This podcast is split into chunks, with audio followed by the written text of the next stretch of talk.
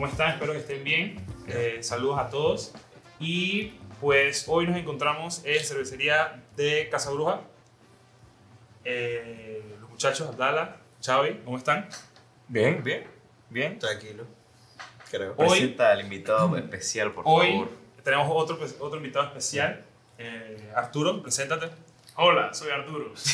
De cervecería Ambulante. Ajá. Eh, ¿Qué te dedicas? Eh, Ok, soy cuéntanos sobre ti. fundador y gerente general de Cervecería Mulata, una cervecería, una micro cervecería artesanal panameña, desde 2018. Antes de eso trabajaba en la construcción.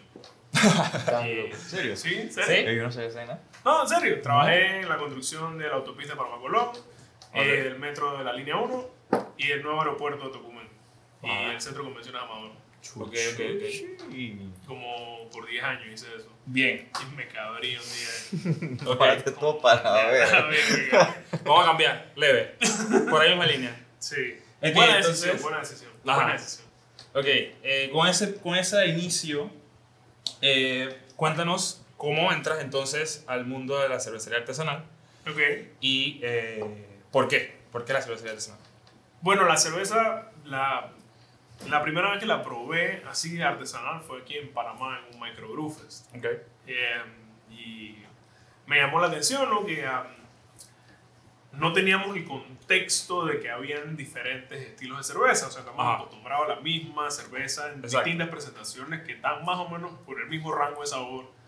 Y no tenemos una noción de que hay una variedad. Así per se, bueno, hay cerveza rubia y cerveza negra, más o menos hasta ahí. La Ajá. negra, mm, si no hay manera que tomarme la tomo Ok. algo así, ¿no? Entonces, eh, la realidad del asunto desde hace muchos años es que la cerveza en los países verdaderamente cerveceros eh, hay una cultura que trasciende pues los umbrales de sabor y variedades de cosas que te da cada locación en donde hace la cerveza. Puede ser algún tipo de malte especial o el terroir del suelo o las frutas o los lúpulos que crecen o Claro. un sinfín de cosas, el agua, eh, también como una cosa muy importante. Entonces, em, la cultura cervecera se basa en hacer lo que puedas con lo que tengas porque hace sed, Ok. hay que beber.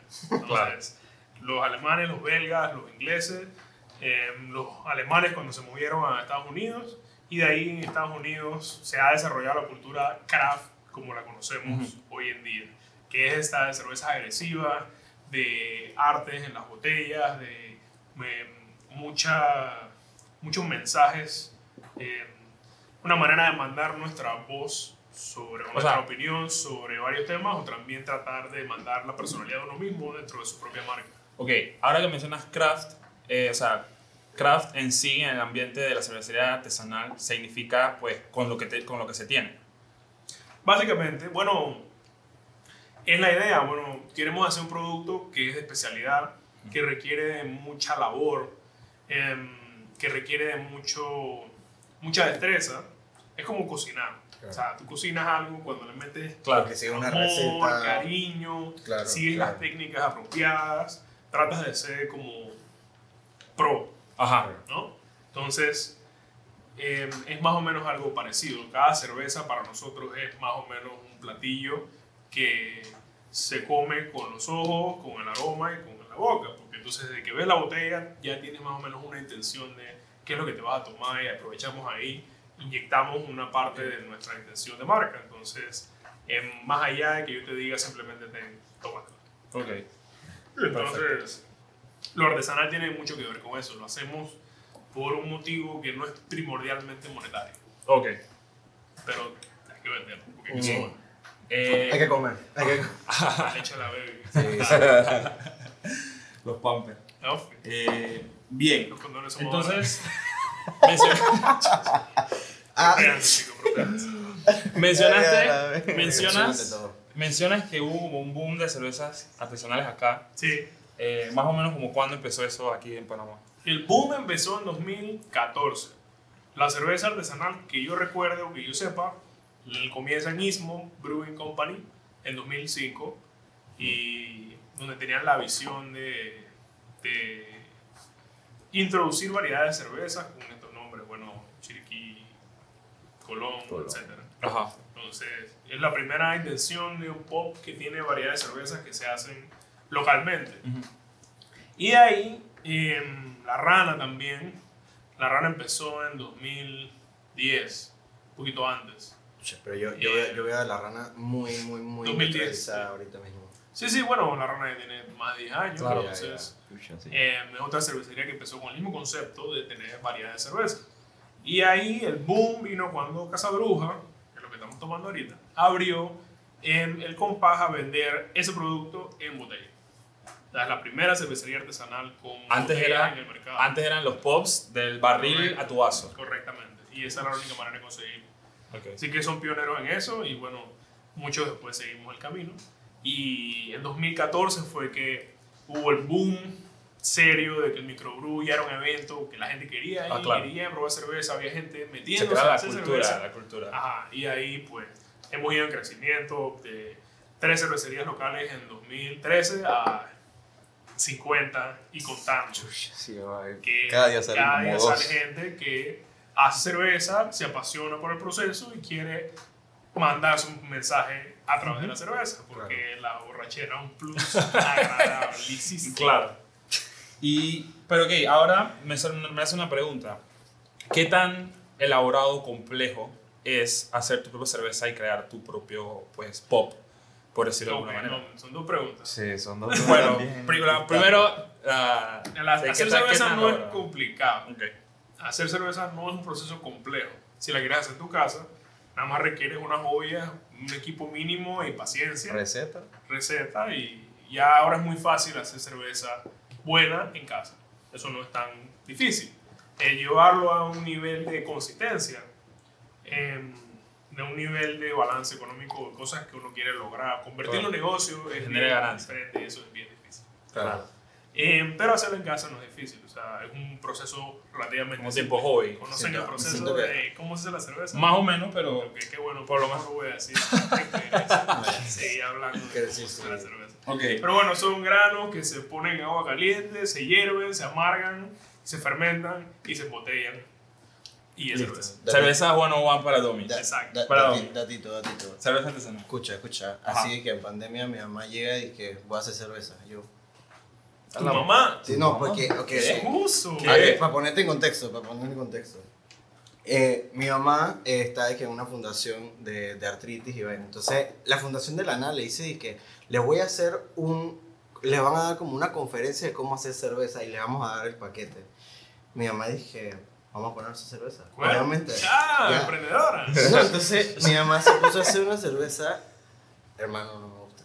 No me gustó. Pero, que tenía- No, sí, eso no, tiene no, que ser sí, así. sí, sí, eso obvio, obvio. es- Pero- es un paso obligatorio. Es que- Tienen que hacer mala cerveza. Full jengibre, o sea, mucho jengibre. Yo dije, no, Pingo. no pingón de cada tres gatos. Tres gatos. Gato, pingón. tres gatos. Pero bueno. Pero bueno, ¿cómo es cerveza mala. No, no, pero. Y sigue, sigue haciendo cerveza. Ella tiene su vaina ahí fermentando. Sí. Pero ahora que mencionas, ahora que mencionas jengibre, o sea, las cervezas artesanales tienen, puedes echarle básicamente una gama de cosas impresionantes, cualquier tipo de alimento. Como ya dijimos, es una toque. gastronomía. No, Exacto. o sea, acordándome de que este man de la nada le puso marshmallow a una. una la, Ajá. la pinta que hice sí, con exacto. Domingo. Sí, la que con La calabaza Bueno. también.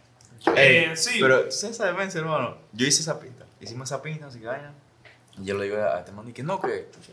No, Él me compró una hermano, vaina no. y me dice de que. Y No. que, "Hey, voy a pasar por allá para buscar el vape, porque era un vape. Chama. Y que, dale, dale, llega, llega. Hermano, cuando el man llega, llega con su papá. Yo dije, no, que bájate para que tomes un vaso de la pinta y la pruebes. Pues el man dije, chapú, vamos con mi papá. Yo dije, dale, dale, llega, llega.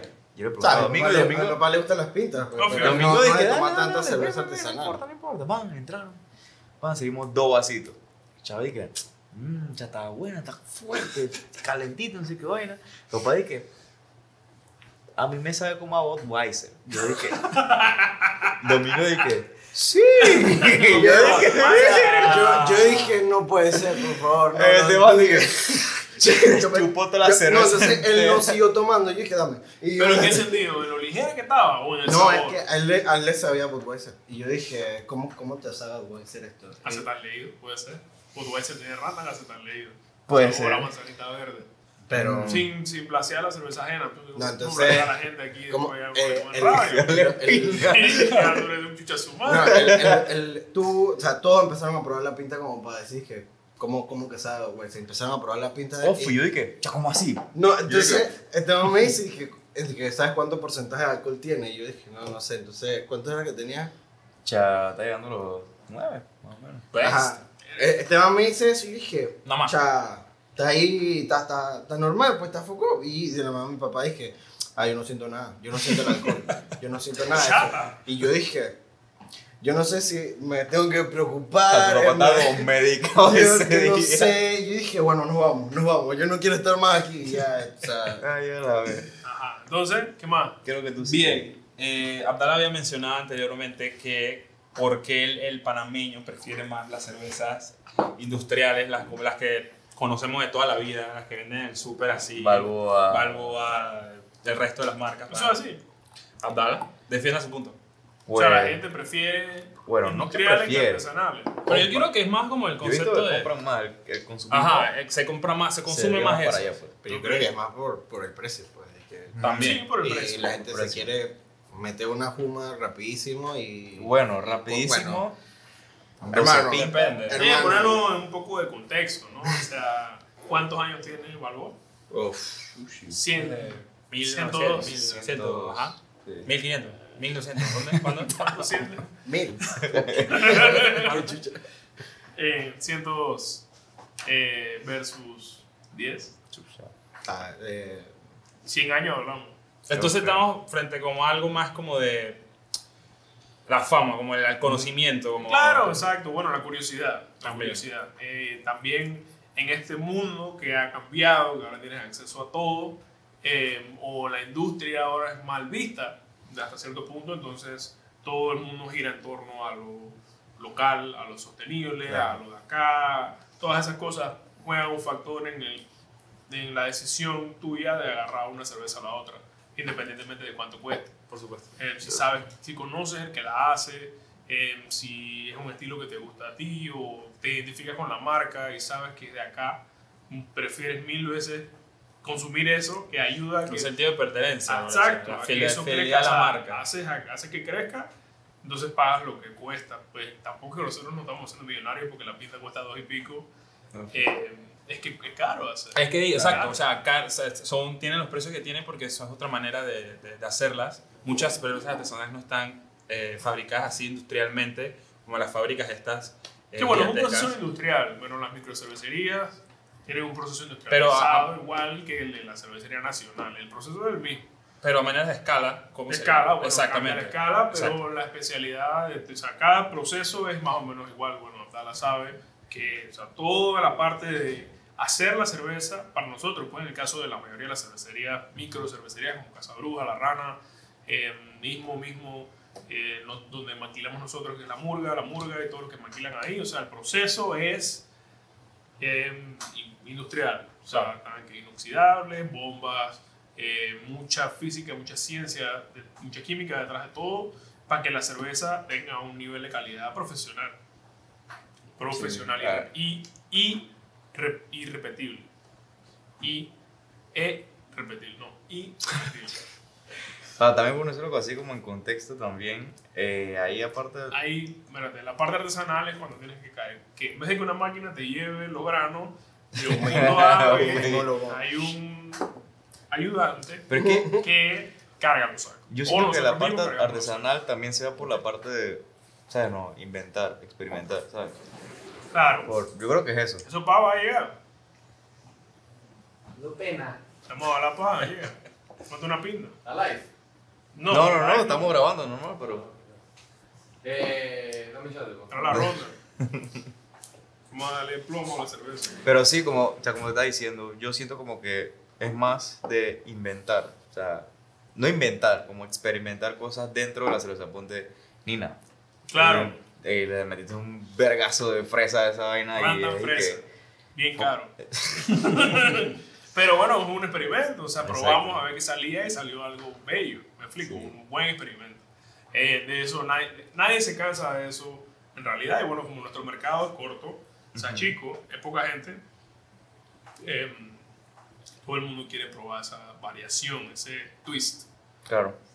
Más allá de simplemente la. Exacto, y claramente cu- como cualquier negocio siempre necesitas como mejorar eh, algo nuevo. Entonces va de la mano eso. Eh, no sé si te preguntamos ya, como, cómo tú específicamente decidiste eh, irte por este mercado a hacer cervezas artesanales. Eh, bueno, Porque nos contabas que estábamos Ok, en otro, en otro ok. tipo de Dije, trabajo. por voy a responder con, con honestidad. Toda mi vida, desde que estaba en la escuela. Yo dije, Yo dije, hay una puerta, me acabo de dar cuenta. dije que se- no, no, yo pensé que qué barril se reventó, no lo van a cobrar.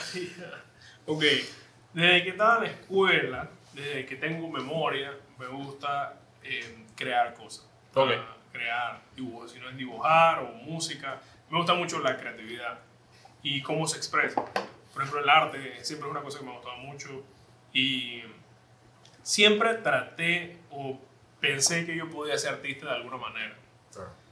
Em, y tú piensas que, bueno, el camino se va a ir dando, sobre todo cuando estás en la secundaria, tú dices, bueno, mientras cuando salga esta fucking escuela, entonces Ah. Lo que me da la gana y llegas a la U y bueno, en esta fucking Cuando salga la ¿qué U. Y después quedas trabajando y la vida sigue. Y las cosas no se dan. Entonces, fue para mí un caso similar porque yo seguí la ruta normal de, del empleo. Y en el camino encont- encontré varias cosas que podrían ser una expresión artística, pero la que más me gustó fue la cerveza. Ok. O sea, la cerveza para mí es mi expresión de artista frustrado. Claro. En mayor parte, bueno, lo que hemos creado eh, hasta ahora es como un vómito creativo de nosotros, de los que somos socios y nuestra intención de una marca, de cómo debería ser, Por de cómo debería llevarse, a quién debería llegar. Y ya después ahora se vuelve una responsabilidad seguirlo como negocio porque hay gente que trabaja de- con nosotros y depende de nosotros para subsistir, me explico, ya cambia. Claro. Pero eh, siempre sigue siendo una descarga creativa para nosotros. Hacer cada cerveza nueva para nosotros es lo más emocionante del proceso. Porque es, un- es una oportunidad de nosotros de dejar Claro. nuestra creatividad en algún lugar plasmada. Hacer y qué mejor que algo que fue. Claro. Por O supuesto. sea, nada nos representa más. Por supuesto. Y ahora, ahora que mencionas eso, da pie al siguiente, al siguiente tema. Eh, ¿Cuáles son sus, o por lo menos vamos a empezar por Arturo, tu pita tipo de cerveza artesanal favorita, preferida? Eh, ¿Qué sé yo? eh, el estilo, desde el nombre, los colores, los sabores. Cuando tengo una pinta te digo. ¿Se te acabó? Sí, loco. Ey, pero. ah, ah. Cha. Eh, Un estilo que te llama la atención bastante, o sea. todos. Todos. O sea, no tengo preferencia. No, pero eh, por ejemplo, estabas diciendo que mm, la que menos prefieres es la negra. De que, O no, bueno, no, no, no, no, no, no, no, no, no, no, no, no, no, no, chucha te pasa. Tu tía, vamos a decir Yo que. Yo dije que esa era la percepción del público. Ya, Ya, la cerveza negra es lo máximo. ya. ¿Ok? Mira, real. Aguante que tiene la pinta. Eh, tiene etnia, hermano. ¿Cómo le voy a decir? Exacto. Placiándome a mí que tipo de puta cerveza negra ni le gusta. Qué ridículo. No, no, pero bueno, la, la cerveza artesanal, la cerveza en general funciona como un reloj. El cervecero tiene un ciclo eh, como un reloj. Y tú vas avanzando, o sea, normalmente entras por eh, cervezas de especialidad tipo IPA, eh, porque son bien diferentes. O sea, tú necesitas sentir el- la diferencia en sabor entre una cosa y la otra, entre una balboa y una cerveza artesanal, para poder sentir que estás tomándote algo diferente. Ok. Eso es porque no conoces mucho. Entonces, por eso es que cuando uno entra, normalmente prueba IPAs y pasan una de dos cosas. O la odias, o no te gusta mucho, o no entiendes lo que está pasando, entonces después quedas como picado. El lúpulo es bien adictivo. Claro, porque cabe destacar que para la gente que tal vez no sepa, o sea, las cervezas, las cervezas artesanales no nada más hay un sabor. Hay, Ah, no, hay muchísimos tipos de, de, de Más de cerveza. 150. Y tal vez lleguen a un lugar y digan, bueno, vamos a probar una cerveza artesanal, prueban una, no les gusta y ya condenan todo el resto. Exacto, exacto. Una cerveza buena no te gana un cliente, pero una cerveza mala sí te quita un cliente. Claro. Claro. Y a varios, le quita cliente a varios, pero, pero bueno, todos hacemos nuestro mejor esfuerzo. A veces las cervezas no salen bien o no salen perfectas, pues. Es parte del juego. la cerveza mala tiene un papel también en la vuelta. Y tú empiezas por ahí y como te gusta, entonces empiezas a, a- a correr el reloj y vas eh, buscando estilos bien agresivos. O sea, te das cuenta de la creatividad y empiezas a buscar locura. Entonces, ahí siempre hay un trend, es que sours o Mm. cervezas intensas, Claro. stouts, cervezas fuertes, bien en el en el límite superior de la demencia. Ahí es donde uno empieza, ¿no? Después sigues pasando y descubres lugares como el Bebieren. Y un día vas al Bebieren, no sé si han ido alguna vez. No. El Bebieren es una tienda de especialidad de cervezas belgas, solo Ok. cervezas belgas, que no se consiguen casi que en ningún otro lugar de Centroamérica Ok. o son muy caras. Aquí hay una tiendita que vende cervezas belgas a otro nivel. Sí, tú lo más que puedes encontrar es como delirium. Red. Delirium, ¿no? Delirium, Delirium. todas las Delirium, Vespeter, cervezas trapistas, en cervezas belgas de todo tipo, tamaño, sabor. Perfecto. Entonces tú vas ahí y ves todo ese cervecerío y empiezas a probar cervezas belgas. Las cervezas belgas tienen su periodo también. Hay mucha variedad, hay mucha frutosidad, acidez, todo, un montón de cosas. Al loco y el funky. Y Ey, ¿cómo, cómo la, la cámara? eh? después pasas a. ¿Qué viene después de que tomas cerveza belga? Te enamoras de la IPA. Corto. no, no, no, no, no, no, no, No, pero hay que arreglar la cámara. Yo sí creo que si se corre se cabe. Espérate, espérate. no para correr. acá. Man, COVID, man. Este micrófono no sirve. Está. Ese adorno Ni nomás. se ve, pero ajá. Uf, ni se ve. Sí. Ey, pídeme una pinta de por favor. Ve, ve, ve. ¿Cuál? Ahí ya se ve. ¿Cuál? ¿Cuál era la pregunta? Ya no me acuerdo. No, está. Divagando de Oh. que esto es montado hablando O sea, así. No, no, no, no. no. Creo que te Tenía un punto, tenía un punto. Después sigue. ¿Cómo, cómo pedimos Estaba la, la, la, la reloj. Eh, métete en el producto. Yo no sé si ya Ahí lo metieron. Métete en el item. Ok. No sé si hay jarra, pero chequea. ¿Qué quieres? ¿Cuál cerveza quieres? Eh, Mare Tambor. Métete mal. tambor. Ahí sale la tanque. Que no trajeron botella. Porque Ah, no salen ah, es que ya se acabó, se acabó el draft. No hay draft, no no hay Ah, me imaginé. Mm, Yo pido otra. Nada más te, te da opción de botella. Sí. ¿Qué hay que acabarse? ¿Qué hay rantan? Para ayudar a la cosa, que todo. Full up. ¿Sale pues? Para la dieta, ¿eh? Funky, pero también. En vez de tomar, en vez, ah, caro. Cuatro palos. tres y pico, igual que una pinta. Por eso, ¿No? muy caro. Duro. en vez de, en vez Sí, de, pobre, lo man. admitido que después del Sí, trabajo, sí, en vez de, en vez de meterme pinta, me tomo uno o dos de estas, me, y me consumo poquitas calorías y, y, y dietético. Ok. Eso es algo que Me te. bien. Eso es algo que te. Que te, que te Escucha, vale. preocupa como. Ya, preocupa ya, bueno, ya estoy, estoy raspando los 40, man. Bueno, ahora que acabamos de hacer este corte, acabamos de introducir a otra persona más al podcast. No. Eh, necesitamos que hagas como una introducción de quién eres tú, de qué haces, y tu historia un poquito, y así. Eh, mi nombre es Jonathan, eh, soy eh, uno de los fundadores de Casa Bruja. Eh, puedo decir bien. Eh, tengo. Ya dijiste todo. Sí, ahí Hasta ahí. Mira, no Eh, había probado Casabruja hasta sí, hoy. no, tengo, no tengo personalidad, no tengo de que nada. Lo único que tengo es mentira. Certified Eh, douche. eh, certified douchebag. eh, eh, me metí en esta vaina como en. Me, me empecé a hacer homebrewing desde el 2006, por allá. 2006, 2007. Eh, eh, en toda mi vida trabajé en logística eh, y después me metí en brewing en Brewdog en Escocia. Fui brewer dos años allá. Y después vine a Panamá. Eh, ¿Qué es lo que hacías mientras estabas en Escocia que no era brewing? No era. Tomaba whisky. Cruz Roja. Eh, no, Naciones Unidas. Eso Naciones es mi, Unidas. Mi, mi trabajo antes de, antes de Brewdog era en las Naciones Unidas. Y ahorita con COVID también tuve como, tuve como cinco meses, ahí, cuatro meses. Una pregunta. Cuando dices que trabajas como en brewing, específicamente, ¿qué hacías? Yo era por, ¿Qué como significa? por, es raro, tú, eres- tú empiezas como siempre, como introductory, es assistant, assistant brewer, eh, que es, man, limpia tanque, Claro. carga saco y todo eso. Y después te vuelves brewer, que es exactamente lo mismo, nomás que te pagan un poquito más. Eh, al final, al final la, no, la diferencia de nosotros es que trabajamos turnos. Entonces, en, en brewing, en hacer cerveza, hacer mosto y fermentar, había siempre dos personas en turno. El brewer y el asistente assistant brewer. Entonces, eh, brewing y filtración, lo que hacíamos, y acciones de tanque. O sea, todo lo que era manejar los tanques. Entonces, eh, los primeros los primeros meses era asistente y después ya yo tenía mi turno. Yo tenía un asistente eh, después, actualmente en algún punto, y ya yo era brewer, eh, jefe de turno. Y me vine para Panamá para armar el plan de negocio y después me, manda, me pidieron que me fuera de vuelta. Cuando ellos estaban mudando a la fábrica bonita, que es la fábrica de hoy en día, yo me quedé medio encargado de la vieja. Me pidieron que, que ayudara con, la, con, con los últimos meses de la vieja. Y después ya, eso fue en diciembre del 2012 más o menos, enero del 2013, 14, ya empecé a buscar como, como un grupo de gente para hacer proyectos. Eh, entre ellos era Richo, que es uno de mis mejores amigos, y él es el, el genio publicitario detrás de Casa Urbana. Y, y Richo como que me ayudó, o sea, hizo Casa Bruja como que, como que buscó a personas que nos pudieran ayudar con la marca y así identificó a Noel para ayudarnos, que todos aquí conocen a Noel, me imagino, ayudarnos con el tema de los nombres y, y, y después a Alex Witches, que es el que hizo todo el tema de la, del branding, la etiqueta y eso.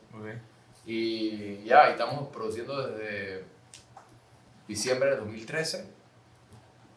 Esos fueron los primeros brews. Y, y ya, hemos estado haciendo pintas entonces. Primera cervecería en botella, ¿no? Eh, ¿Qué vas a hacer craft, en botella? en. Sí, sí, la primera cervecería artesanal en embotellar. En, en antes, antes había una definición mucho más clara de que era un pop y que era una microbrewery. Yo tengo una pregunta, o sea, yo he escuchado eh, difer- diferentes términos para los, los- locales, o sea, he escuchado taproom, he escuchado pop, o sea, ¿cuál es la diferencia? Ok. ¿En qué se basa eso? ¿Qué significa? Micro cervecería es una fábrica artesanal y punto. O sea, una cervecería pequeña, lo que define micro cervecería. Chiquita. ajá. Chiquita. Ok. Entonces, eh, el foco principal de eso es producir eh, y empacar y vender a niveles, a, a escala pequeña. Eh, eh, ese es el concepto de micro cervecería. Un brew pop es un restaurante que hace su propia pinta, In-house. in-house. Que eso es ok. Rana, Cos- eh, Casco Viejo, Back in the Day, Claro. eh, y, eh, Istmo en, en, en- Yaloni. en- no, bueno, no, No, en Cangrejo. Cangrejo. Eso era un grupo, Istmo en Cangrejo. Ese era un grupo y la rana eh, Casco Viejo era un grupo. Eh, y los bares de la rana son pops. Eh, y luego la rana hizo su cervecería en, en El Dorado, en la lucería, y eso ya es una micro cervecería. O sea, que pops es donde simplemente se vende la, la, la pop es una, es Un una pop con una cervecería, un bar con una cervecería. Entonces, Ok. el taproom eh, eh, se considera el lugar donde se vende directo al cliente en una micro cervecería. Entonces, lo que pasa es que antes era mucho más definida esa diferencia. Ahora, obviamente, ya todo como que está mezclado porque ahora el concepto de taproom slash fábrica de cerveza, que es lo que tiene Casabruja ahora, que es, eh, Sí, sí, pasa, pasa. eh, es, es una fábrica que tiene un barcito eh, y vende desde aquí. Claro, cambia porque, En cambio, porque ahora se vende aquí. porque ahora ahí todo el mundo puede hacer cerveza en diferentes escalas. O sea, hay varias dimensiones. Cuando ahora es más fácil hacer cerveza a, a niveles más pequeños, porque hay más tecnología hecha para hacer volúmenes más chicos. Así que las líneas entre lo que es grupo, Big Taproom y, y de dónde sale la cerveza que vendes, esa es la diferencia. ¿De dónde viene la cerveza? Sí, ya, ya esas rayas, ya esas definiciones están un poco más como complicadas porque ahora ya hay de todo. Entonces, eh, antes no había el, tanto el concepto de una fábrica de cerveza eh, con un taproom, eso antes no Ok. era común. Que un parque industrial y vaina, eso, esa vaina es relativamente nueva ese concepto. Entonces, ahora vi- obviamente ya esto no es un taproom, esto no es una fábrica que tiene ocho taps y ya. Esto ahora tiene un restaurante, tenemos, tenemos comida, tenemos cocina, tenemos no sé qué, entonces ya, o sea, ya, ya somos un híbrido, ya todo el mundo es un No que híbrido. ni siquiera hay término para eso. Sí, ya, sí. Entonces, pero, pero en el 2013, 2014, Casabruja era... Visionarios. eh, en el 2014, Casabruja era la primera microcervecería, porque era la única que producía para empacar.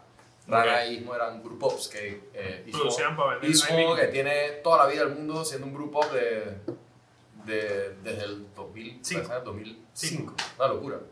Eh, eh, y, y Rana del 2010, por ahí, 2009 Correcto. eh, ellos haciendo eh, su concepto ahí en, en ¿cómo se llama? En, en Casco Viejo. En un stop que estamos tomando ahora. Fula. Ah, no había probado Casabruja hasta hoy. Ninguno. Que yo, yo soy. Sí, ¿tú? Eh, ¿Ya? Yo te he visto aquí antes, ¿no? No. ¿A ti sí te he visto Sí, sí, por aquí? Estamos, estamos probando. Yo estoy probando. para eso venimos. ¿no? O sea, no venimos a parquear y a no beber, eso venimos a beber. ¿Qué más? ¿Qué más preguntan? Pregunte, pregunte. Ah, bueno, tú estás hablando. Ah, de- estamos de la hablando de los estilos. sí. Ajá, yo estaba hablando de cómo uno va eh, avanzando en estilos cuando aprende cerveza artesanal, que ya sabes que a veces uno se mete duro en el trip de cervezas belgas, después se mete duro en el trip de sours, después IPAs, después cervezas experimentales, toda la locura que hacen los gringos, pero eventualmente regresas a cervezas ligeras, pues como que te, te abrumas un ¿Como poco de la consumidor o variedad. Ambas, ambas. Mm, Cuéntanos ambas. a los brewers les gusta toda la cerveza. ¿no? O sea, ¿qué cerveza no te gusta? Te, ¿Me explico? Sí. ¿Qué estilo? O sea, tú recibes cualquier estilo y ah, evalúas la cerveza por lo que sabes. Como consumidor, bueno, y después te vuelves brewer. Lo más probable es que hayas bebido bastante antes de empezar a hacer cerveza. O no, no sé. Pero eventualmente siempre regresas a las cervezas eh, con alta tomabilidad. Bueno, por ejemplo, es el caso que yo he visto aquí en Panamá. O sea, uno siempre quiere tomarse esto porque hace buco calor. Entonces, Está bien. es la cerveza de aquí esto y las lagers y bueno, ha pasado el tiempo y hemos podido romper la barrera de hacer lagers de muy alta calidad como Madre Tambor y todo lo que hacen las otras cervecerías. Entonces, las lagers ligeras tienen fandom, o sea, porque hay 100 años de Balboa que hablamos en antes.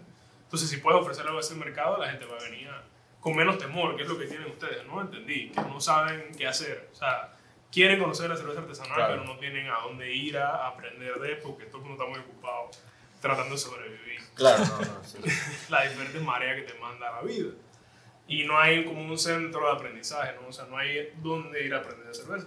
Tienes que irte a internet, deep dark web, y te encuentras vainas y te encuentras vainas que de repente no son o creas una percepción de la cerveza que es de otro lugar y cuando pruebas la cerveza local entonces creas un prejuicio de, de que lo que está pasando aquí está mal y en Claro. realidad todo aquí es como bien orgánico pues Claro. nosotros vamos a desarrollando estilos primero en función de lo que nosotros queríamos hacer después cuando la gente viene y te pide cosas diferentes tú empiezas a Cosas nuevas. indagar, hacer cosas nuevas y tú también quieres ponerte a experimentar porque es parte del trip.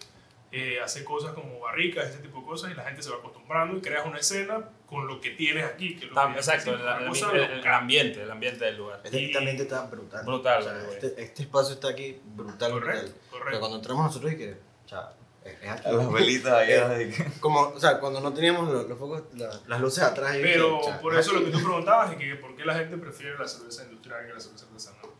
Yo le digo que porque eso es verdad. O sea, ¿Quién dijo que es así? Porque no saben, por ignorante. Pero si te pongo las dos a ti ahorita, ¿cuál Abdala. Ah, no, yo. prefieres?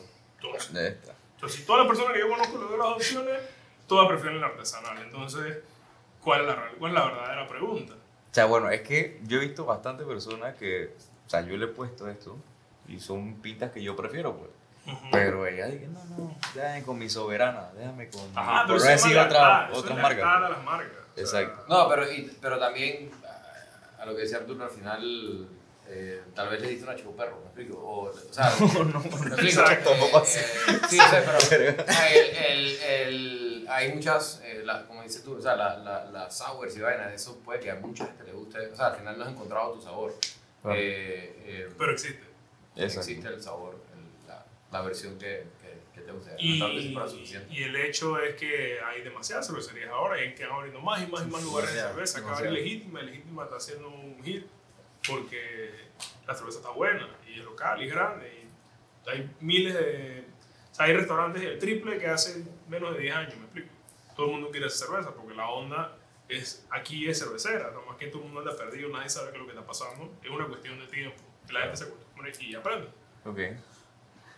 Bueno, ya, íbamos a hacer una pregunta ahí como Manda. más de, de nosotros, de gente que somos como más bebedores, pero no de brewers. Pero me surgió como una duda aquí de, de ustedes como brewer, como están empezando. O sea, que, que no malas experiencias, sino como cosas como que chuzo. Eso les marcó a ustedes y que fue como un error en la pinta o eh, se me cayó un destornillador adentro de un, de un tanque. O sea, eso pues, o sea, han tenido experiencias así cuando han, estaban empezando. Sí. Una vez se me abrió, dejé una llave abierta en el tanque O sea, cuando hacías homebrew, pues tenía un tanque cónico y las llaves, hay varias válvulas por todos lados. Entonces, cuando estás aprendiendo, no te acostumbras cuando la válvula está abierta o está cerrada. Entonces, cuando estás haciendo un trasvaso de un envase a otro, entonces la el tanque se va llenando. Entonces, yo empecé a trasvasar de, un, de la olla al fermentador y la válvula al fondo estaba abierta. Prendí la bomba, salí y cuando regresé, estaba toda la cerveza en el piso. Hasta ahí. Para el piso. Bien caliente. y, y con brewing pasa de todo.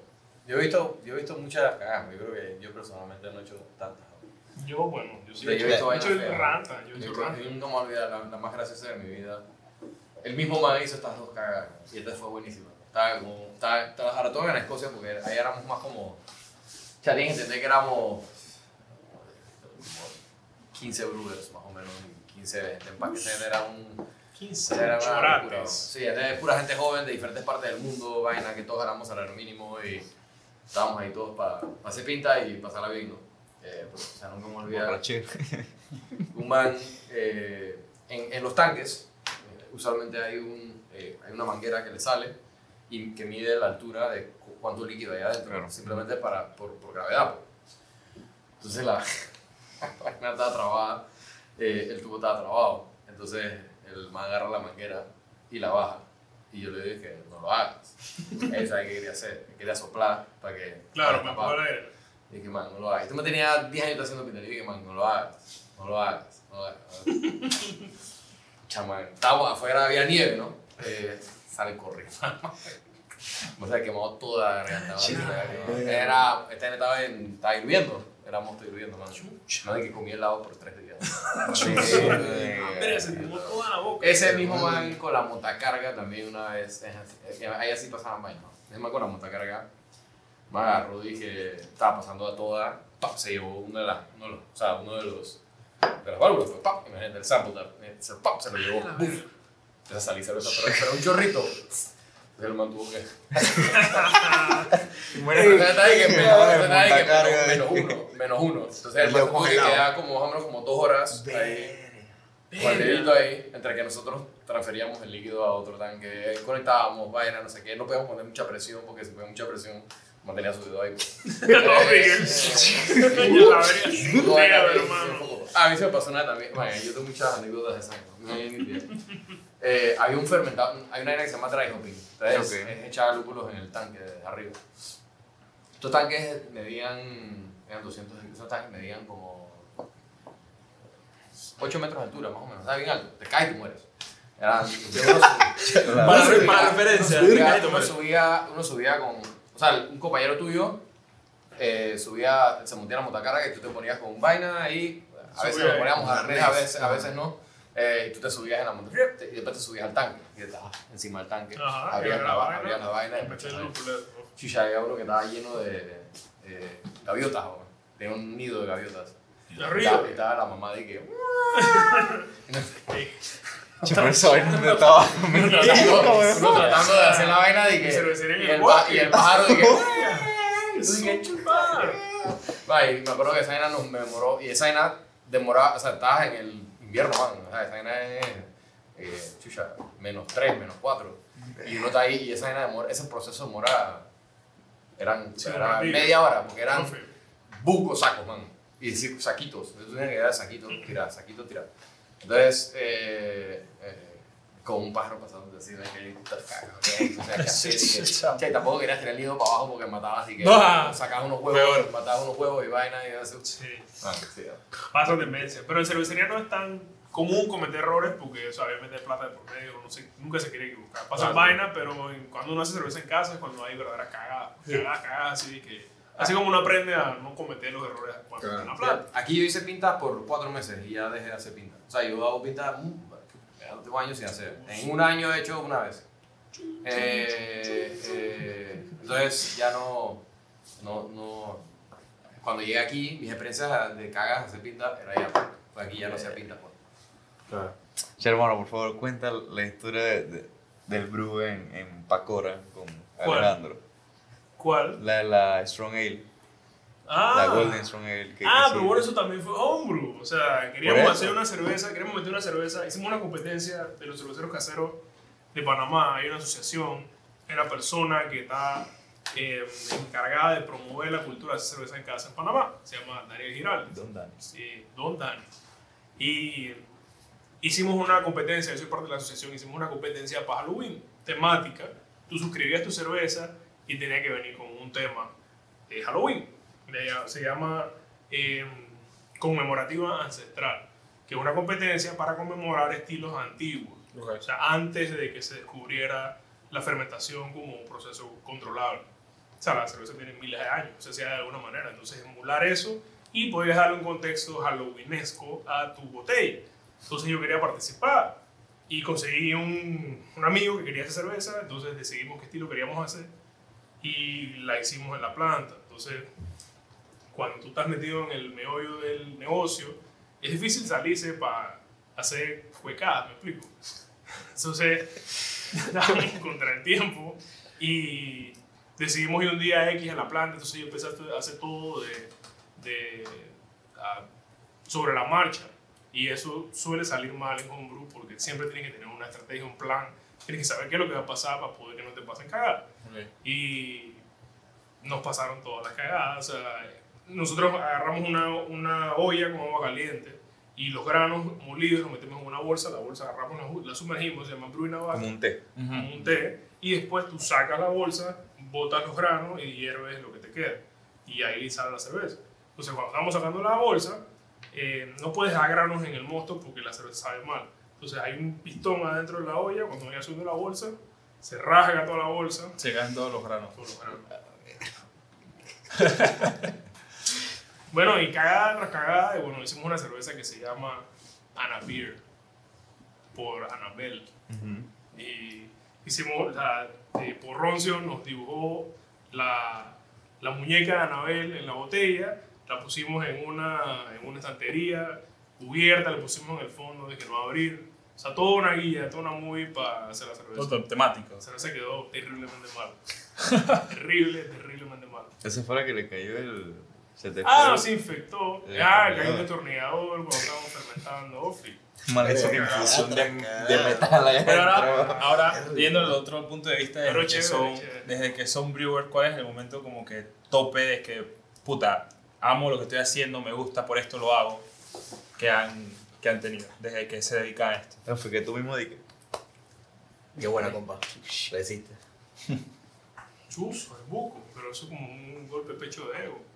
Debo. No. No importa. ¿Cuál es el No tuyo? importa. Cuando entramos al Tú tienes, super. que- tú tienes que estar orgulloso de Sí, que claro. Claro. super que- Orgulloso de lo que hace. Sí, sí, sí. Cuando Ego- entramos- para mí ego- ego al super, aparte, ego como aparte.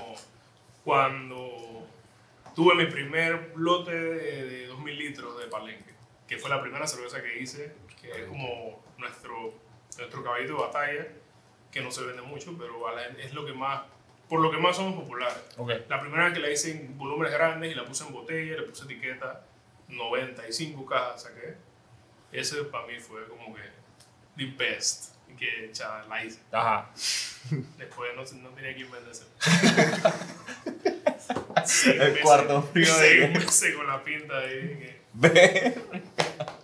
Nos- nosotros creo que es la, la Copa que ganamos la medalla en la Copa Mundial.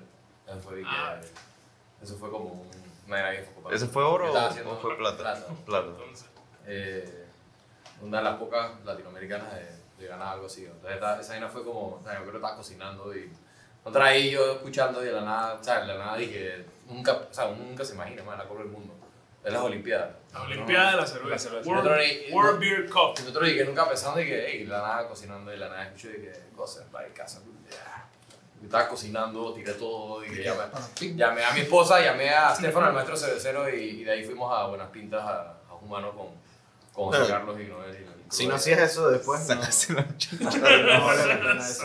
Eso. la- O sea, tenías que sacarte la chucha con la cerveza ahorita. Y, y una pregunta, ¿cómo es eso de- del Beer World Cup? O sea, Son, pero, o sea, hay ¿Cómo se diferentes competencias, hay diferentes competencias, ¿no? Unas que tienen más mérito que otras. Eh, eh, los méritos vienen con años de experiencia y lo- la calidad de jueces que, que hay en las venas y la cantidad de entradas. O sea, mientras más, más cervezas compiten, más prestigio. O sea, para que tengan una idea, se organizan competencias cerveceras. O sea, hay gente que es profesional evaluando cerveza que se especializa, se certifica en conocer todas las características de cada estilo y en la intención que hace cada uno con la cerveza, ellos se encargan de juzgar si está acorde al estilo que estás diciendo que eres o estás haciendo una locura que no Mm. tiene nada que Ok. ver y estás cagando la vaina.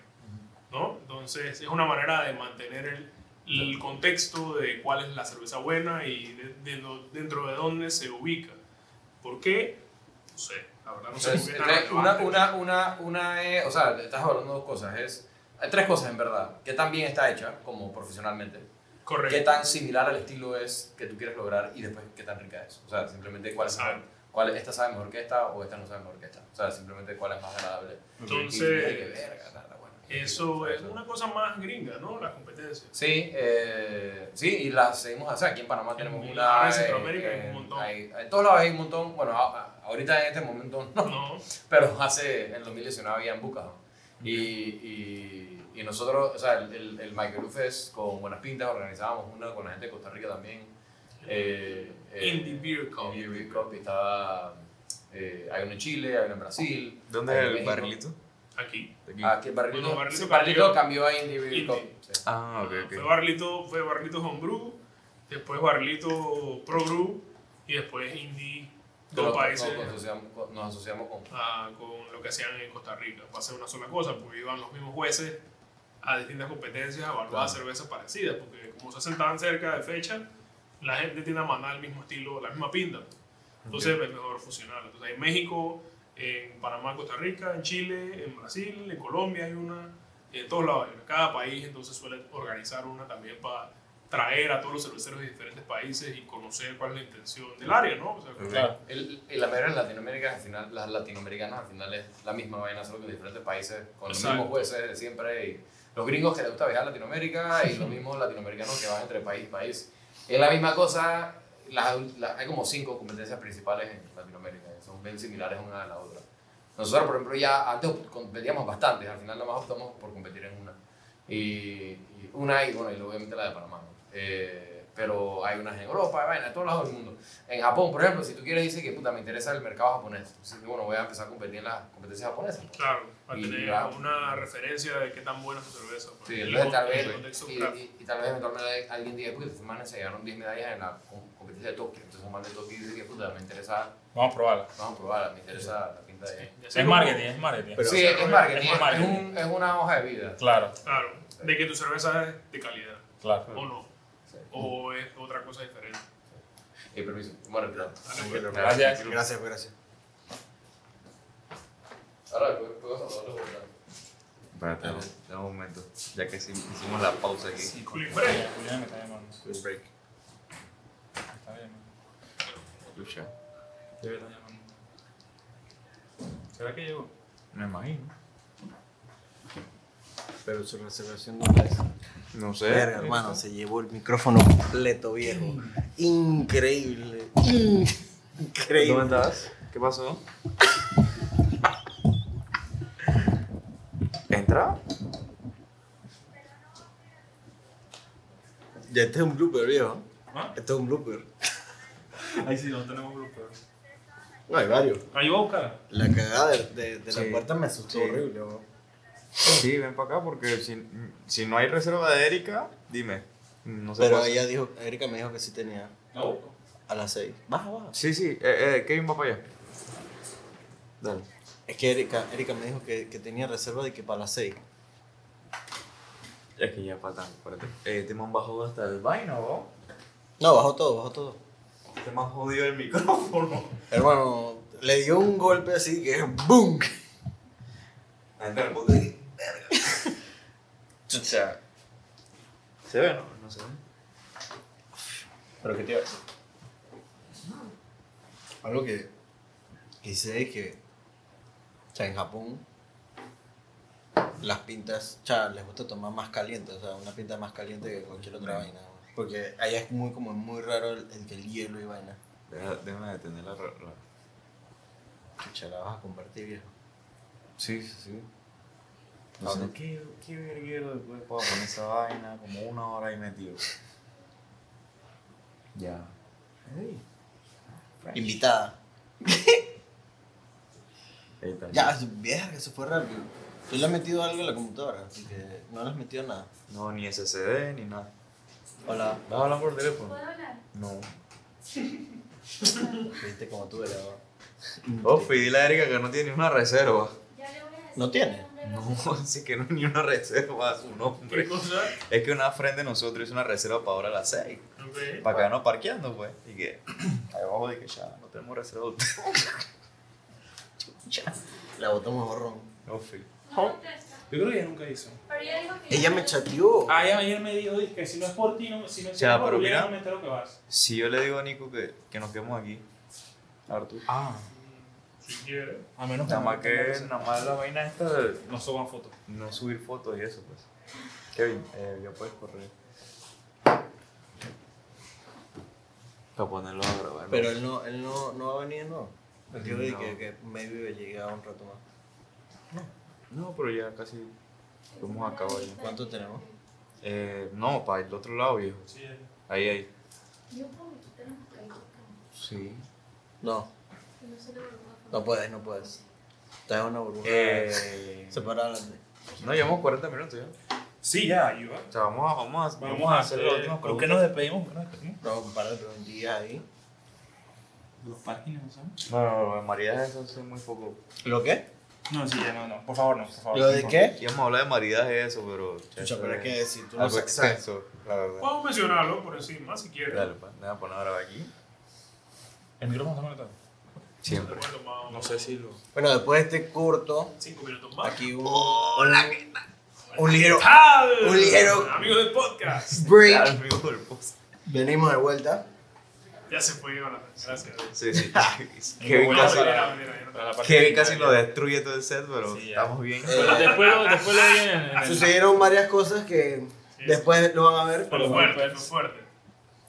Pero bueno, ¿Qué continúa. más? Íbamos, ¿En qué íbamos a la competencia? Bueno, para cerrarlo de la competencia, eh, para que tengan una idea más o menos, eh, ahorita no se están dando competencias, pero no- nosotros pues, eh, para medir nuestra calidad con, desde un punto de vista objetivo de una persona que sabe, entonces tú mandas tus cervezas a que sean evaluadas. Y lo haces más que nada, bueno, las medallas son marketing, pero el feedback es lo También que, es es lo que importa, claro. es lo más importante, porque con ese feedback, si hay cosas que un profesional detecta en tu cerveza que tú no quieres que estén, entonces tú trabajas para sacarlo y haces pruebas y haces pruebas hasta que la cerveza queda dentro del perfil que tú estás buscando. Un ejemplo es Palenque. Cuando yo empecé a hacer Palenque, el comentario de profesionales era que tenía un final muy dulce, cuando el estilo manda que el final debe ser seco, que es que la hoja te quede como que Dije, quiero más. Ajá. No como que ya necesito más tiempo para el siguiente trabajo. Claro. Entonces yo empecé a trabajar en eso. Y cuando logré esa sequedad, la cerveza fue como que en balance, entró todo perfecto. Y eso solamente es gracias a que alguien me dio feedback de, de cómo debería ser la sea, que cerveza la- según el La estilo. competencia iba en tanto en feedback como, a- claro, el mismo marketing, marketing de, Sí, el marketing de la promoción después, de o sea, la... mira, gané, De las, wow. exacto, el, el, el, el, el- El cuadrito. Ajá, el cuadrito, cuando entramos, cuando entramos, están todos los, Ah, no, sí, certificados un montón aquí. Cuadro ahí. No, abajo están todos los certificados. Entonces pasaron enfrente de la medalla que pensaba que era. No, Así obviamente la vimos, no la vi. pero estamos preguntando sobre, ¿sabes? O sea, si tú ves una medalla, ves un cuadro, de que, wow, Ah, una ¿sabes? medalla, Tú no sabes de eso, tú no sabes de eso, pero exactamente, Mejor etiqueta. Etiqueta. ¿sabes? Pero entonces tú ves que, dices que eh, esto tiene que tener algo, pues, ¿sabes? Como que vamos a darle chance.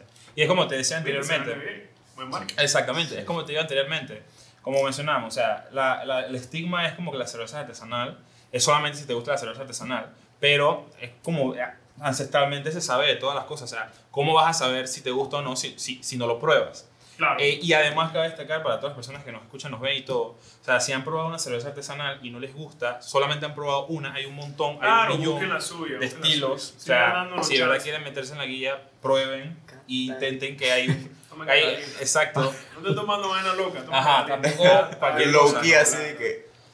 Sí, no Incluso, incluso, como sabemos, puedes pasarlas a hacer en casa. Esa es, no es, no es como ciencia de la NASA, ¿no? Claro. Tiene su ciencia, claro, No tiene pero, Rantan ciencia. pero No, tiene sí, rantan ciencia, que hay laboratorios y todo, o sea, no Sí. es una cosa como chichipati de la cocina, Uf. pero eh, Sí, se pero- puede hacer, entonces Sí, eh, eh, es... Recomiendo que lo hagan. Si no han hecho cerveza nunca, y bueno, los que están viendo este podcast, les recomiendo que hagan una cerveza. Eh, es bien interesante, bien curioso, no es tan difícil y no es tan caro ahora. Así que, jueguensela, rífensela. Pequeño, pequeña anécdota, una vuelta para... Nosotros estábamos estudiando ingeniería industrial y una vuelta nos estábamos dando termo- termodinámica y nos mandaron a hacer que una, Claro, Una gira reporte, ajá, una gira científica. una gira científica y, nos, nos fuimos que para la fábrica de ranas que queda aquí en, en la Juan Pablo II y estábamos viendo toda la vaina de la termodinámica y la vaina y yo dije, Ah, claro, la Verga, termodinámica es un papel fundamentalísimo. En la caldera, Sí, sí, en sí, la la, como vimos la todo caldera el proceso. el, el caldera. proyecto era acerca de la Todo el caldera en proceso sí cervecero. La Y- termodinámica es la religión. no brutal brutal Tiene sus versículos y sus cosas que hay que seguir por ley. Sí, es, no es un, Sí. un, no es un jueguito. Y, eh, Newton es nuestro Jesús. También es el nombre del capítulo. Jugaron un, un par de partidas de solitario. Eh, bueno, entonces, ¿qué otra pregunta tiene? ¿Qué más quieren poner? ¿Qué más quieren poner? maridaje Maridaje. maridaje no O sea, no dime, dime. Cuéntanos, ¿qué Ok. es maridaje? Primero, ajá. ¿qué- ¿Qué es maridaje? Maridaje se llama cuando hay una combinación, un acompañamiento de eh, una bebida con un plato. O sea, cuando maridas comida con cerveza. Exacto. Ah, Cuando- esa es la vuelta esa es la vuelta que tú Cuando maridas vino con Que- bifia, maridaje, pues. que tú Ok. tiraste que la caja con las pintas y trajiste que una lista de maridaje tal cual. Entonces, lo que hace es que tú buscas la bebida, en este caso la cerveza, o sea, es posible, o sea, uno normalmente lo escucha con el vino, pues, porque el vino con el queso, Ujú. el jamoncito, Ah, la ok, ok, ok. la vaina, la El mermelada, y la O sea, ¿cuál, cuál sería el jamoncito y el queso de la cerveza? ¿Cuál sería? Chuta, La Hay varios, hay varios, pues, depende. hay varios estilos, entonces ahora le dicen armonías, ya el maridaje pasó, digamos. Cuando le- Armonía. No sé, hermano, me dieron estos días que yo no sé si maridaje. Es ofensivo. no, mentira, no, no ofensivo, pero bien podrido. yo me voy a la vieja escuela manicito Entonces, el maridaje se trata de agarrar un platillo de comida, eh, cualquiera que sea, y buscar un acompañamiento de bebida que eh, resalte los sabores de lo que estás comiendo, resalte los sabores de lo que estás tomando, o contraste. Por ejemplo, cuando uno come ceviche, Ok. ¿con qué se come el ceviche?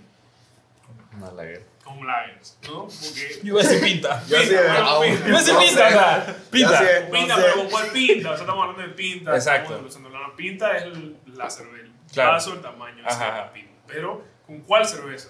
Con lagers es la costumbre. ¿Por qué? Porque, bueno, hay una acidez notable en el ceviche eh, y una sequedad que tú buscas es refrescarte.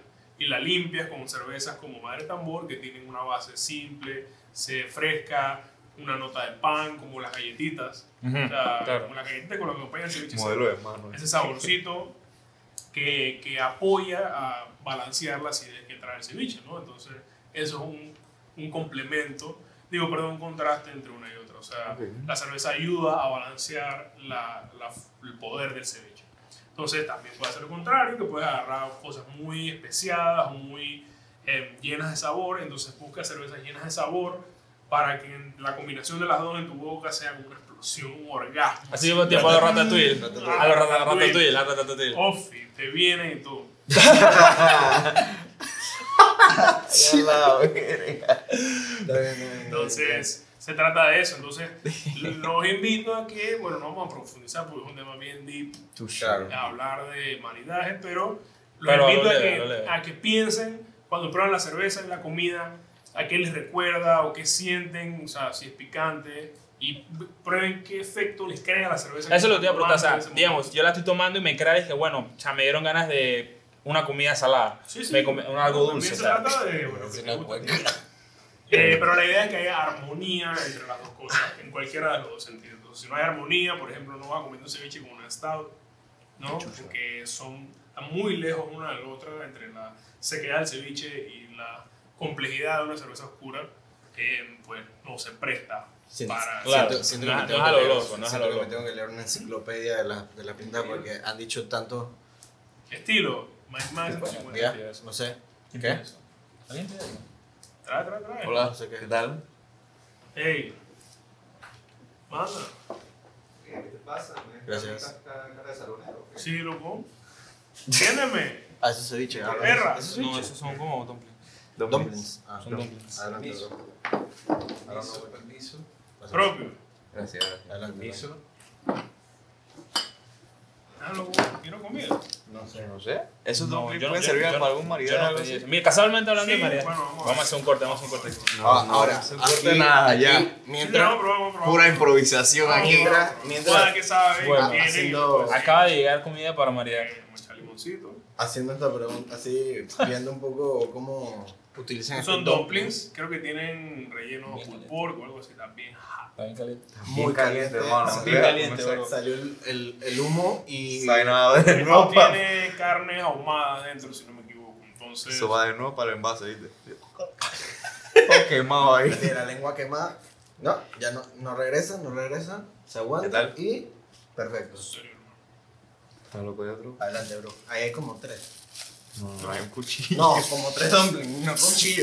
Agarré el Bueno, esto cuchillo. lo que tiene es una nota como asiática, bien especiada, picantita. El limón como que te ayuda a cortar un poco de eso. Entonces, si jodí. refrescar todo esto con una cerveza de Casabruja, ahorita por ejemplo sería como, no sé, como un goce limón cafir, algo así, algo bien seco y salado y ácido que te...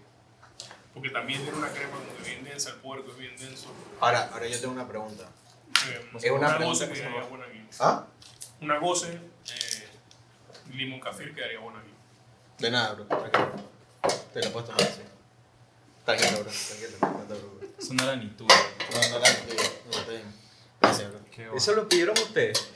No. Ninguno de los cuatro. No. No te preocupes. Pero vez se confundieron allá abajo. Ah, no, pero si no, Pues no, ¿será que lo No, digamos que regalo de Dios. Dale, No, mentira, si hay que pagarlo después. Sí, sí, No, sí, por eso no. No te preocupes. Pero para que avise, pues. Pero está bueno, estamos hablando de comida. Por favor. Tranquilo, gracias. yo lo comí, no sé. A mí fue una ofrenda de, de Jonathan. Ajá, pues eso es lo que yo Ahora pensé. sí, es que, es que llegaron los dumplings y después salió Nico de que yo dije, ah, regalo. Jonathan no regala nada. no. Ahora, ahora mi pregunta, Métale, mi, métale. mi pregunta era, dije, sea, una pregunta se me surge porque a mi persona yo no lo haría nunca. Porque no, no, no tengo la costumbre, pero tú como cha, cervecero, Ujú. tú tomas, o sea, puedes que estás en un almuerzo y tomas una pinta con el almuerzo o cha, prefieres cuando estás comiendo así que una cena, un, vas a un restaurante y te no pides, toma, loco. Yo tomo todo el tiempo, hermano. pero para todas las comidas, bro. No, no. Es que siento que, Desayuno, siento de que, no, pero, no, pero, o sea, ponte, Bueno, yo no, yo no, no quiero comer una pasta como una pinta. ¿Por no, qué? No, no me, es que a mí me llena mucho de gases la, la pinta y es que, bro, no. Y, y a veces siento que no tengo, por ejemplo, hablando de madera, ma- madera, esta, ah, Bueno. ¿cómo, ¿cómo se llama? Maridaje. maridaje. Maridaje. Mari como marihuana. Maridaje. El maridaje, eh, Maridaje. O marihuana, maridaje. no, sí, sí, maridaje. El, tratando de sí, confundir sí, sí, sí. Eh, por ejemplo, yo no, simplemente no veo cuál pinta iría con, que una pasta. O sea, ¿cuál es la relación pinta pasta. artesanal, pinta artesanal y ejemplo, pesadas? digamos, Depende si es muy Puede, dulce o sea, o bastante encontrar una cerveza que, que acompañe lo que estás tomando. Por ejemplo, esto, Pero, esto es bien ¿cuál te intenso ahorita. Pero por eso, Obviamente, o sea- puedes encontrar la pasta, en la pasta puedes encontrar crema, exacto. eh, densidad en, en, en salsa a base de leche. Leche, Cuando exacto. dijiste, Se puede acompañar con cervezas que sean, no sé, aromáticas, florales, eh, que tengan características que acompañen la salsa que estás usando. Depende mucho de qué pasta estés haciendo. Por ejemplo, qué pasta te estás haciendo. Eh, No bueno, sé. podemos hablar de, de la ¿Pasta con salsa siempre- roja? No, no, no. Eh, podemos decir una Alfredo. Alfredo. Ajá. ah, Alfredo. Bueno, Alfredo. eh, no sé. Ah, Tienes que tirarle una mí- Francis, una cosa Bueno, así, no sé. o sea, algo que, que aporte como dulzor a, a la cremosidad que estás sintiendo de repente. no sí, porque el Alfredo es bastante con queso, ¿no? Bastante... Sí, sí, sí, sí. Eh, bueno, mi parte no, porque no me gustan los quesos. pero sí. No soy experto en maridaje, crema, pero yo O sea, con crema, con crema. Pero definitivamente si hay una pinta, o sea, si hay una pinta que acompaña eh, la experiencia que te está dando. Digo, como hemos hablado, que hay Sí, demasiadas crema, pintas. queso, Yo podría como acompañar una Dark Lager con eso. Sí, se puede. Se puede, hay un par de notas tostadas, un par de notas de nuez. Pero es que también me tengo que acostumbrar a, es- a, a ese tipo de pinta, ¿sabes? Sí, bueno, la idea es que sea agradable para ti. Exacto. O O sea, sea, pinta y tengo que ir prueba. probando, probando, probando hasta conseguir la que me Pero digo, estamos hablando que el maridaje es una cosa sensorial, no es de Claro. llenura. O sea, no es de que, que mi plato de macarrones con mi No, no, pero, o sea, pero o sea, es que hay gente que le gusta. en- y en- prueba la pinta y siente la pifia, la vaina, mmm, qué rico, y bueno. Para la verga. Que ya, que ya. Tienes tu vaso de agua y tu pinta. De que, mm, ya, pues ya. ya, ya sentí mucho ya. Pero bueno, o sea, son comidas, no, o sea, no es común, pues, una cosa, es una experiencia que tienes que sentarte a vivirla. todo. Claro. O sea, puedes encontrarlo en el camino, pero, o sea, yo buscaría una cerveza para comerme esto ahorita. Pediría lo que dije, goce, goce limón. Y estoy seguro que estaría cool para mí. Y hasta llegó. ¿Me explico? Tampoco es una ciencia oculta, es profesional en eso, hay mucho, mucho que debatir en eso, pero requiere mucha práctica. Claro. Conocerlo, como dicen ustedes. Sí. Chuso. Saquen un libro. No, Hay, lo hay. todo el mundo. Ay, ay, Hay- ay. hay Sí, hay una Biblia que se trata sobre cómo probar cerveza. Robar. Probar. Ah, ok. Pro- probar. No se roben la cerveza. No se roben No saben, cerveza. Pruébenla, pero no se la roben. saben, si se la roban. Corea. Si se la roban, quebramos. O sea, no queremos eso. Vale, mujer. Por ejemplo, por ejemplo, mulata eh, la puedo conseguir en cualquier otro- en cualquier sitio. o- que tengo ¿Dónde, que- dónde Y está este es el ubicado? espacio publicitario. ¡Claro que sí! Mulata. Di Ah, dónde este vende tu pinta. ¿Dónde, dónde? No, dame- Pueden dame encontrar todas las cervezas de mulata en todas las sucursales de Supermercado Río Smith, Supermercado Rey, Felipe Monta Store, Licorería La Fiesta, en Bodega Mi Amiga, todos los beer markets, en David, estamos en El Rey, en Super Líder en David, estamos en El Rey del Valle, El Rey de Colón, en ¿dónde más? ¿Dónde más? En TAP nos pueden encontrar en Cervecería Legítima, en Calle Uruguay, en Capital, en El Cangrejo, en Villar de San Francisco, en donde más, donde más pueden comprar cervezas en cerveceriamolata.com, pueden participar de nuestros tours a la planta donde hay Open Tanque. Open Ah, Tank, hermano. Esa es buena. Tanque. Esa es, bu- Tanque, esa es buena tanque. porque. Son 2000 litros para ti solo. Sí, todo lo que Open puedas 2000. tomar. Paga un Tanque. precio y todo lo que puedas tomar del tanque. Eso es bueno porque cuando nosotros. Y comida, Cuando y nosotros comida. tuvimos y que hacer. comida y el proceso de cómo se hace la cerveza y todo eso. Cuando nosotros tuvimos que hacer ese tour de que a la fábrica y vaina, no sabíamos dónde ir y es que vamos a Rana porque Rana lo hace o los viernes o los sábados, una cosa así. Sí, la es pretty. Y, vamos a hacer ese tour, pero eso es otra opción para hacer un tour de lo que tú Así quieras. que sigan apoyando, bueno. sigan en las redes, arroba mulata cervecería en Instagram, eh, mulata server 1 Twitter, mulata server 1, porque ese es el handle que salió y ya, se quedó así. Ya había uno. Sí, Ah, YouTube también. YouTube En también, YouTube. canal de YouTube. Ahí to- Eh, todas las redes las vamos a poner de que en el canal. Sí, todo, todo- Para bueno, que- todas las redes de Mulata ¿Y vamos a tenerlas. Pero van a estar todas. Igual en- si quieren saber más, los ponemos en contacto con Arturo acá. Adelante. Entonces, eh, bien, en esa nota creo que podemos terminar el capítulo por hoy. Claro que sí. Muchísimas gracias Arturo por acompañarnos, por aclararnos todas las dudas. Provecho por Provecho.